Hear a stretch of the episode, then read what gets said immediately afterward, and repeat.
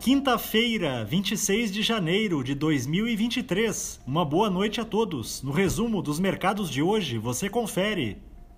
O Ibovespa terminou o dia em leve baixa de 0,08% aos 114.178 pontos, com um respiro no movimento que levou a bolsa brasileira a fechar ontem em seu maior nível desde o início de novembro de 2022.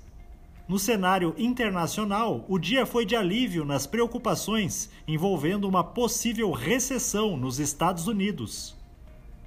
Na ponta positiva, as ações da Vale, em alta de 1,87%, acompanharam os preços internacionais do minério de ferro, que subiram diante das expectativas de que a China deverá manter as flexibilizações de sua política de Covid-0 na ponta negativa, os papéis da JBS, em baixa de 0,68%, foram afetados por rumores envolvendo supostas aquisições de frigoríficos em dificuldades financeiras pela companhia.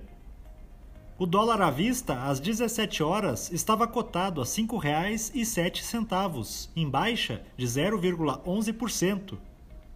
Já no exterior, as bolsas asiáticas fecharam sem direção única e com pouco volume, com algumas praças, como Taiwan e China, ainda fechadas por conta das comemorações referentes ao Ano Novo.